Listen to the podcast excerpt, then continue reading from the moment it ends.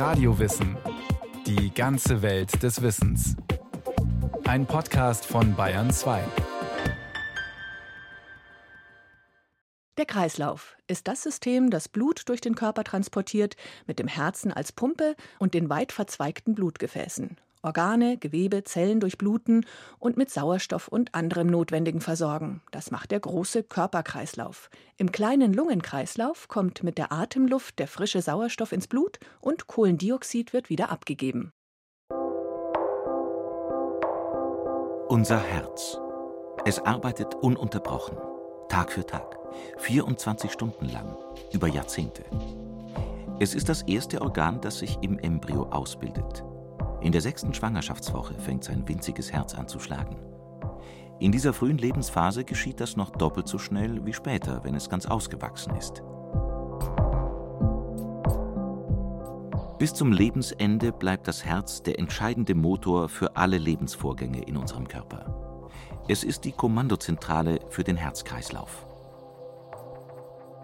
Dieser Kreislauf des Blutes besteht allerdings im Grunde genommen aus zwei Kreisläufen – dem großen Körperkreislauf und dem Lungenkreislauf, auch kleiner Kreislauf genannt. Aufgabe des Herzens ist es dabei jeweils als Saug- und Druckpumpe fortwährend den Blutstrom anzutreiben. Michael Johner, Kardiologe und Oberarzt am Deutschen Herzzentrum in München. Der Herzkreislauf ist ein Bestandteil des Blutkreislaufs. Letzten Endes ist das das Blut, was durch die Herzkranzarterien strömt, um den Herzmuskel mit Sauerstoff und lebensnotwendigen Mineralien zu versorgen und in dem venösen System auch wieder vom Herzmuskel abtransportiert wird. Fakten, die für uns heute selbstverständlich sind. Das war nicht immer so. Früher orientierten sich Mediziner an dem griechischen Universalarzt Galen. Der war überzeugt, dass die Luft aus der Lunge und das Blut aus der Leber ins Herz gelangen. Die Leber hielt er für ein blutbildendes Organ. Über kleine Löcher in der Wand zwischen den beiden Herzhälften, so Galen, würden sich Blut und Luft vermischen und daraus entstand nach seiner Vorstellung eine neue Substanz. Er nannte sie den lebendigen Geist. Ein Geist, so Galens Überzeugung, der dem Körper seine Lebenskraft gibt. An dieser These ist über Jahrhunderte hinweg nicht gerüttelt worden. Es hatten sich zwar immer wieder Experten gewundert, dass sie nirgendwo die erwähnten Löcher fänden, aber erst im 17. Jahrhundert wird Galen endgültig widerlegt. Den ersten Meilenstein einer wissenschaftlich basierten Herzmedizin verdanken wir dem Arzt und Anatom William Harvey. Noch bevor er zum Hofarzt am englischen Königshaus aufsteigt, entdeckt er im Jahr 1628, wie der Blutkreislauf funktioniert. Er beschreibt anschaulich, dass das Herz das Blut in einem geschlossenen Gefäßsystem, genauer einem Kreislauf, zirkulieren lässt. Spötter nennen ihn deswegen abschätzig den Zirkulator. Und Spötter gibt es damals viele. In der Fachwelt sorgt er mit seinen Erkenntnissen für helle Aufregung, als er behauptet, dass das Blut infolge der Pulsation der Herzkammern durch die Lungen und das Herz hindurchgeht und in den ganzen Körper hineingetrieben und versendet wird. Und dort in die Venen und die Porosität des Fleisches eindringt und durch die Venen selbst allseits her von der Peripherie nach der Mitte, von den kleinen Venen in die großen zurückströmt und von dort in die Hohlvene und endlich zum Herzohr gelangt und in großer Menge in so mächtiger Strömung und Rückströmung von hier aus durch die Arterien dorthin und von dort durch die Venen her zurück. So muss man notwendigerweise schließen, das Blut bewegt sich bei den Lebewesen in einem Kreis, vermöge einer gewissen Kreisbewegung und es ist in immerwährender Bewegung. So schreibt es William Harvey in seinem grundlegenden Werk Die Bewegung des Herzens und des Blutes. Mit dem von ihm genannten Herzohr ist der Vorhof des Herzens gemeint. Bei der Sektion von Tieren, vor allem Fröschen, hat er die Funktion des Herzens als zentrale Pumpe erkannt. Dieses Wissen hat die medizinische Fachwelt damals allerdings erst nach Harveys Tod akzeptiert. Unser gesamtes Kreislaufsystem arbeitet als eingespieltes Team, ein perfektes Transportsystem. Vom entferntesten Winkel pulsieren Blutzellen durch die weit verzweigten Verkehrswege, die Blutgefäße, also Arterien, Venen und die winzigen Kapillaren. Das sind kleinste Blutgefäße mit einem Durchmesser von einem Hundertstel Millimeter. Jede einzelne Körperzelle bekommt so, was sie braucht: Sauerstoff und Nährstoffe. Als Taxi dienen dabei Blutkörperchen. Machen wir uns auf die Fährte des Blutes und verfolgen seinen Weg. Die Arterien führen vom Herzen Blut weg. Alle Venen transportieren Blut zum Herzen hin. Mit jedem Herzschlag wird es in die Arterien gepumpt. Das Ziel? Jede einzelne Körperzelle zu ernähren. Anschließend fließt es über die Venen zurück. Das passiert in jeder Minute durchschnittlich 60 bis 90 Mal. Vier bis sechs Liter Blut sind dabei unterwegs. Aber hier gibt es einen wichtigen Unterschied. Frisches Blut, angereichert mit Sauerstoff, und verbrauchtes Blut, beladen mit CO2, also Kohlenstoffdioxid und anderen Abbauprodukten. Deshalb sind zwei Kreisläufe notwendig. Der große Körperkreislauf. Der große Kreislauf oder der Körperkreislauf ist der, bei dem die linke Herzkammer mit viel Kraft und viel Druck 120 mm Hg zum Beispiel, das Blut in die Hauptschlagader pumpt. Die Hauptschlagader verteilt dann mit vielen, vielen Ästen das Blut im gesamten Körper. Und im Körper wird dann durch die Organe, durch die Muskeln, durch das Gehirn Sauerstoff aus dem Blut entfernt, auch die Nährstoffe. Und dann strömt das Blut wieder durch die Venen in den rechten Vorhof und in die rechte Kammer zurück. Also dieser Übergang linke Kammer pumpt in den Körper, aus dem Körper geht es zurück über den rechten Vorhof in die rechte Kammer. Das bezeichnet man als Körperkreislauf. Übrigens interessanterweise, der meiste Sauerstoff in Ruhe wird vom Gehirn entnommen, nicht von den Muskeln oder von den Organen. Ungefähr 30 bis 40 Prozent des Sauerstoffbedarfs im Körper holt sich das Gehirn. Stefan Achenbach, Direktor der Medizinischen Klinik 2 des Universitätsklinikums Erlangen. Mit seinem gerade gehörten Statement hat er aber erst die Hälfte des Kreislaufsystems erklärt. Denn was passiert mit dem Sauerstoff, wenn er verbraucht ist? Dann heißt es austauschen. Frischer Nachschub muss her. Und jetzt kommt der zweite Kreislauf ins Spiel. Der Lungenkreislauf. Der Lungenkreislauf dient dazu, dass sauerstoffarme Blut, was aus dem Körper zurückkommt, nachdem Muskeln, Organe und Gehirn den Sauerstoff rausgenommen haben aus dem Blut, wird im Lungenkreislauf das Blut wird mit Sauerstoff aufgeladen. Dazu pumpt die rechte Herzkammer das Blut durch die Lunge hindurch, mit einem sehr niedrigen Blutdruck übrigens, so ungefähr 20 mm Hg, wodurch der Blutdruck im Körperkreislauf 120 mm Hg ist. Das Blut strömt dann im Lungenkreislauf durch die Lunge hindurch, wird damit Sauerstoff aufgeladen. Innerhalb kürzester Zeit, innerhalb von wenigen Sekunden, wird der Sauerstoff aus der Atemluft auf die roten Blutkörperchen übertragen. Und dann strömt das Blut aus der Lunge wieder in den linken Vorhof und von da aus in die linke Kammer zurück. Und die linke Kammer pumpt dann das Blut mit Sauerstoff aufgeladen in den Körperkreislauf. Eine perfekte Arbeitsteilung zwischen unseren beiden Kreislaufsystemen.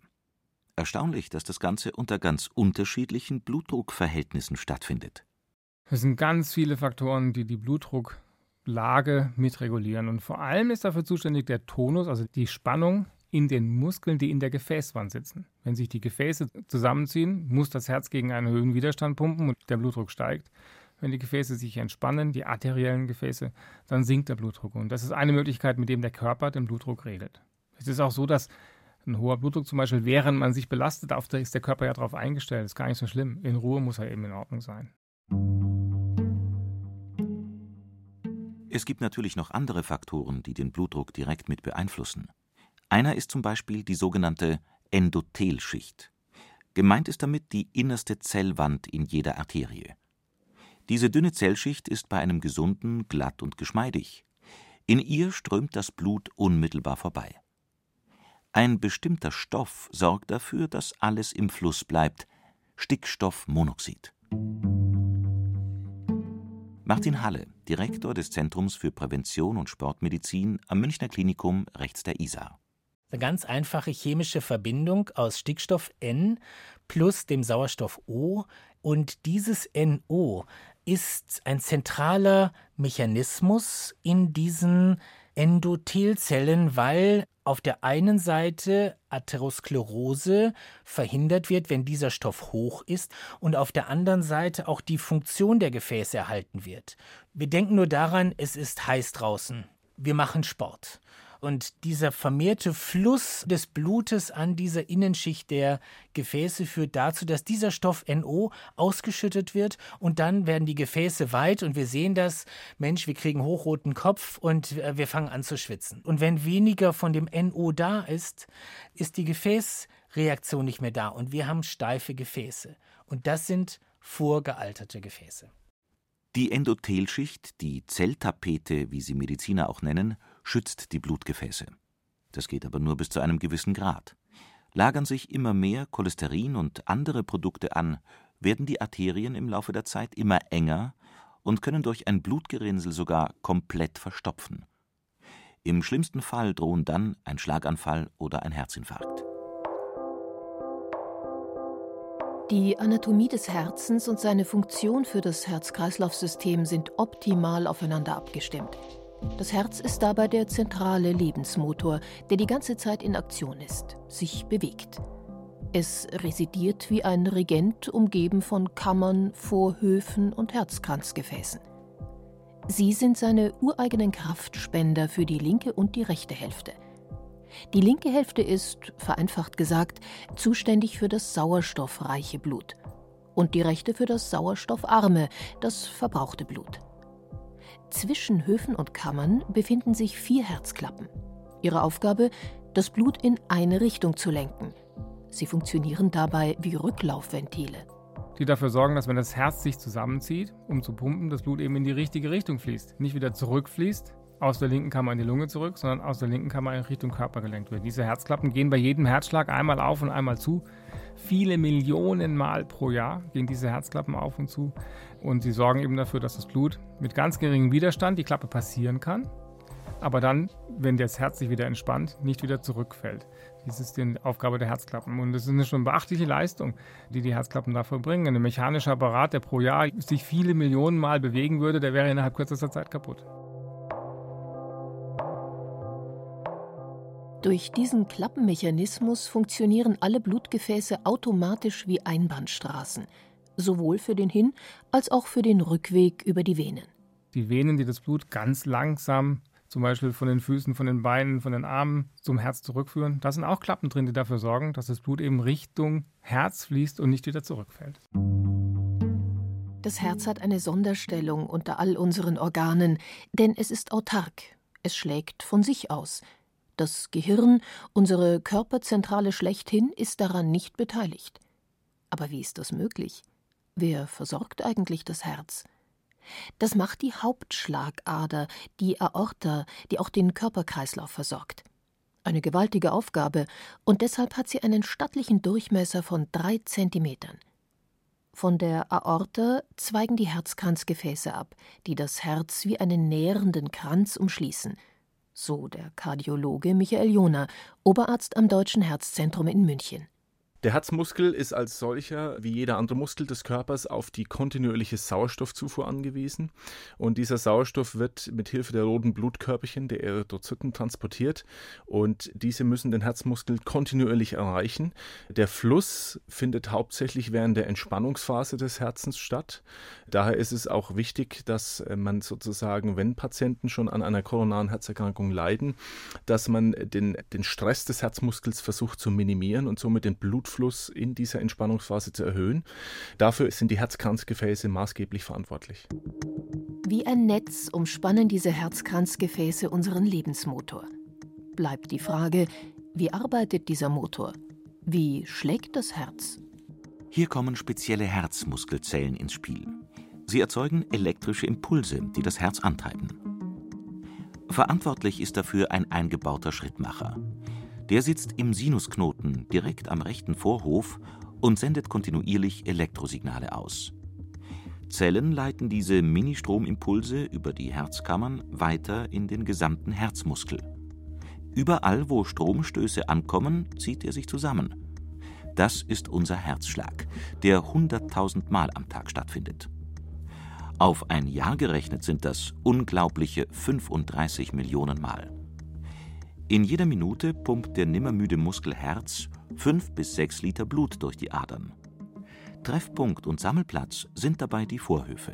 Die Vorhöfe sammeln das Blut. Es gibt den rechten Vorhof, der sammelt über zwei große Zuführungen das Blut, das aus dem Körper zurückkommt. Und es gibt den linken Vorhof, der sammelt über vier große Leitungen, die aus der Lunge kommen, das Blut, das aus der Lunge zurückkommt. Und immer dann, wenn die Herzkammern, die Hauptkammern sich entspannen, dann ziehen sich die Vorhöfe zusammen und laden sozusagen die Herzkammern mit Blut auf.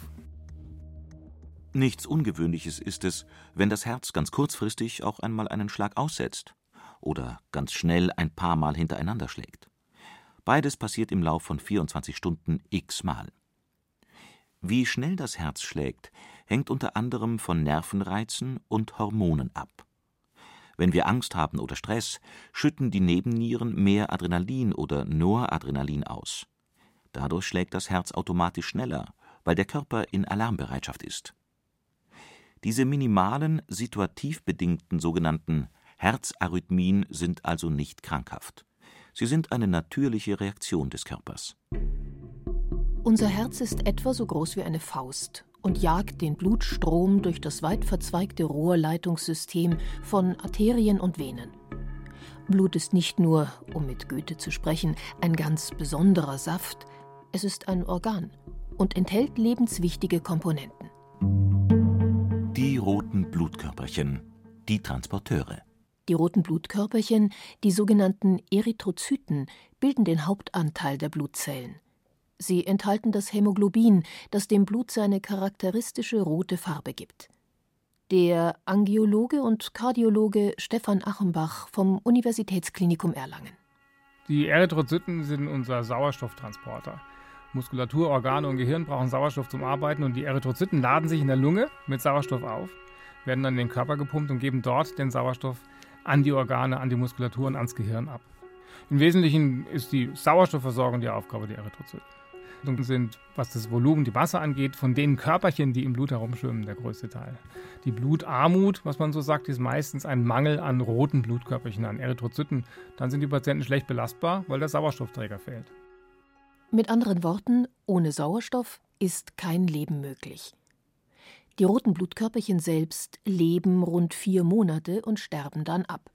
Kein Problem, denn im Knochenmark entstehen immer wieder neue Blutzellen und werden in den Kreislauf ausgeschwemmt. So wie auch diese Art. Die weißen Blutkörperchen, die Kämpfer. Das sind die Leukozyten. Ihr Name leitet sich ab aus dem altgriechischen Leukos, was übersetzt weiß bedeutet. Weiß heißen sie deshalb, weil sie keinen roten Farbstoff haben. Auf rund 700 rote Blutkörperchen kommt nur ein einziges weißes. Die Leukozyten sind zwar zahlenmäßig unterlegen, aber dafür umso mobiler. Sie können sogar gegen den Blutstrom schwimmen. Denn als Gesundheitswächter müssen sie mitunter schnell zur Stelle sein. Bei jeder Infektion vermehren sie sich rasant. Die Leukozyten dienen der Verteidigung. Die Leukozyten sind unser Abwehrsystem. Die schwirren im Blut umher und wenn sie irgendwas finden, was nicht zum Körper gehört, dann werden die Leukozyten sich darauf stürzen und es unschädlich machen und auch entfernen. Dann, wenn eine Infektion auftritt, werden spezielle Leukozyten produziert, die auf diese Infektionsherde Erreger sich dann stürzen. Im Knochenmark ist vor allem diese Produktion. Die werden also nach Bedarf angepasst. Es gibt welche, die die ganze Zeit zirkulieren wie eine Polizei, die gucken, ob irgendwo was los ist und ungezielte Abwehrmaßnahmen ergreifen können. Und dann wird bei Bedarf nachproduziert, genau gerichtet gegen den Eindringling, der da erkannt wurde. Ein System voller Wunder kann man sich gar nicht vorstellen, wie sowas funktioniert, aber es geht. Und in dieses Wunderwerk der Biologie gehören noch die Dritten im Bunde der Blutkörperchen. Die Blutplättchen, unsere biologischen Klebstoffe. Die Blutplättchen, die sogenannten Thrombozyten, sind eine Art biologischer Kit. Sie wirken wie ein Pflaster, wenn es gefährlich werden könnte. Die Thrombozyten bezeichnet man auch als Blutplättchen. Das hat mit ihrer Form zu tun, diesen plättchenförmigen. Die Thrombozyten dienen der Blutgerinnung. Wenn irgendwo eine Blutung entsteht, wenn man sich verletzt, wenn man sich schneidet, dann kommen die Thrombozyten und decken diese Verletzung, diese Blutung ab und sorgen für eine schnelle Blutstillung. Das ist die Aufgabe der Thrombozyten. Sie retten uns also vor dem Verbluten. Rote Blutkörperchen, weiße Blutkörperchen und die Blutplättchen.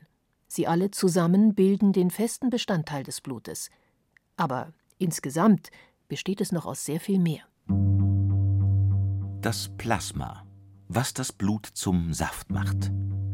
Der größte Teil unseres Blutes ist flüssig. Es besteht zu 90 Prozent aus Wasser und hat eine gelbliche Farbe. Experten nennen es das Plasma. Es ist der Kurier aller Blutzellen. Ungefähr 70 Prozent des Blutes ist flüssiger Anteil, ungefähr und im größten Anteil ist also flüssig, aber das ist nicht nur Wasser. Da schwimmen ja eine unglaubliche Menge von Nährstoffen, Botenstoffen, Hormonen und anderen Faktoren mit herum. Also das Blut ist schon ein ganz besonderer Saft, wie man sagt. Das Herz-Kreislauf-System. Eine genial konstruierte Maschinerie. Darauf ausgelegt, über Jahrzehnte reibungslos zu funktionieren. Ohne eine Reparatur oder einen Austauschmotor wie bei einem Auto. Es arbeitet normalerweise einfach so. Aber leider ist genau das immer häufiger nicht der Fall. Schon seit Jahrzehnten führen Herz-Kreislauf-Erkrankungen in Deutschland die Statistik der Todesursachen an. Umso wichtiger ist es deshalb, auf die bekannten und vermeidbaren Risikofaktoren zu achten. Faktoren, die den Blutstrom behindern und dann dauerhafte krankhafte Veränderungen auslösen können. Die Folge? Das fein aufeinander abgestimmte Wunderwerk Herz-Kreislauf-System gerät ins Stocken. Der bequeme Wohlstands-Lifestyle fordert seinen Tribut. Aber das lässt sich vermeiden. Helmut Gohlke, Kardiologe und Vorstandsmitglied der Deutschen Herzstiftung. Nicht rauchen, weniger essen, mehr bewegen. Mit diesen drei Prinzipien können Sie 80 Prozent der Herzerkrankungen verhindern. Nicht rauchen ist klar. Mehr als 120.000 tabakbedingte Todesfälle pro Jahr in Deutschland unterstreichen diese Empfehlung. Zur Ernährung ist natürlich zu sagen, Essen macht Spaß. Und äh, manchen Personen fällt es sehr schwer, diesen Genuss zu begrenzen. Das kann dann leicht zu Übergewicht führen. Und körperliche Aktivität, viele Aktivitäten werden uns abgenommen durch Auto, Aufzug, ja, Treppensteigen wird vermieden. Und man muss schon aktive Anstrengungen unternehmen, um wirklich körperlich aktiv zu sein. Aber es lohnt sich. Denn Herz ist Trumpf. Oder besser? Das gesamte Herz-Kreislauf-System ist es. Das Blut ständig im Fluss halten, das ist die entscheidende Voraussetzung, damit es funktioniert. Ganz im Sinne des griechischen Philosophen Heraklit und seinem Lebensmotto Pantarei. Alles fließt.